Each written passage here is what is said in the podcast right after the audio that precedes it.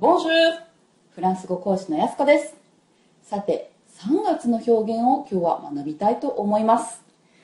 3月はフランス語で mars、mars と言います。この最後の S まで発音するのがポイントですね。この mars、M を大文字に変えてしまうと火星という意味の mars になってしまいますので書くときには十分注意してみましょう。さて今日は3月を使った表現を勉強したいと思いますがフランスでは3月にミモザが花を咲かせ始めます。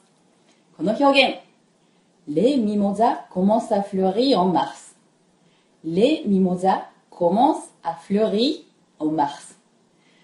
そうですね。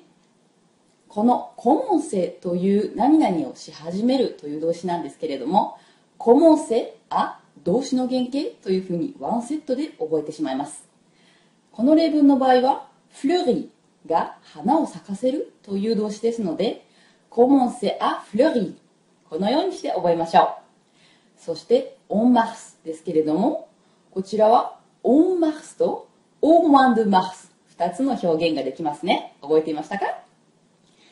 Les mimosas commencent à fleurir en mars それか Les mimosas commencent à fleurir au mois de mars この2つをしっかり覚えてみてくださいね Les mimosas commencent à fleurir en mars Les mimosas commencent à fleurir en mars そして Les mimosas commencent à fleurir au mois de mars Les mimosas commencent à fleurir au mois de mars いかがでしたか 3月の表現しっかり覚えてみてくださいね。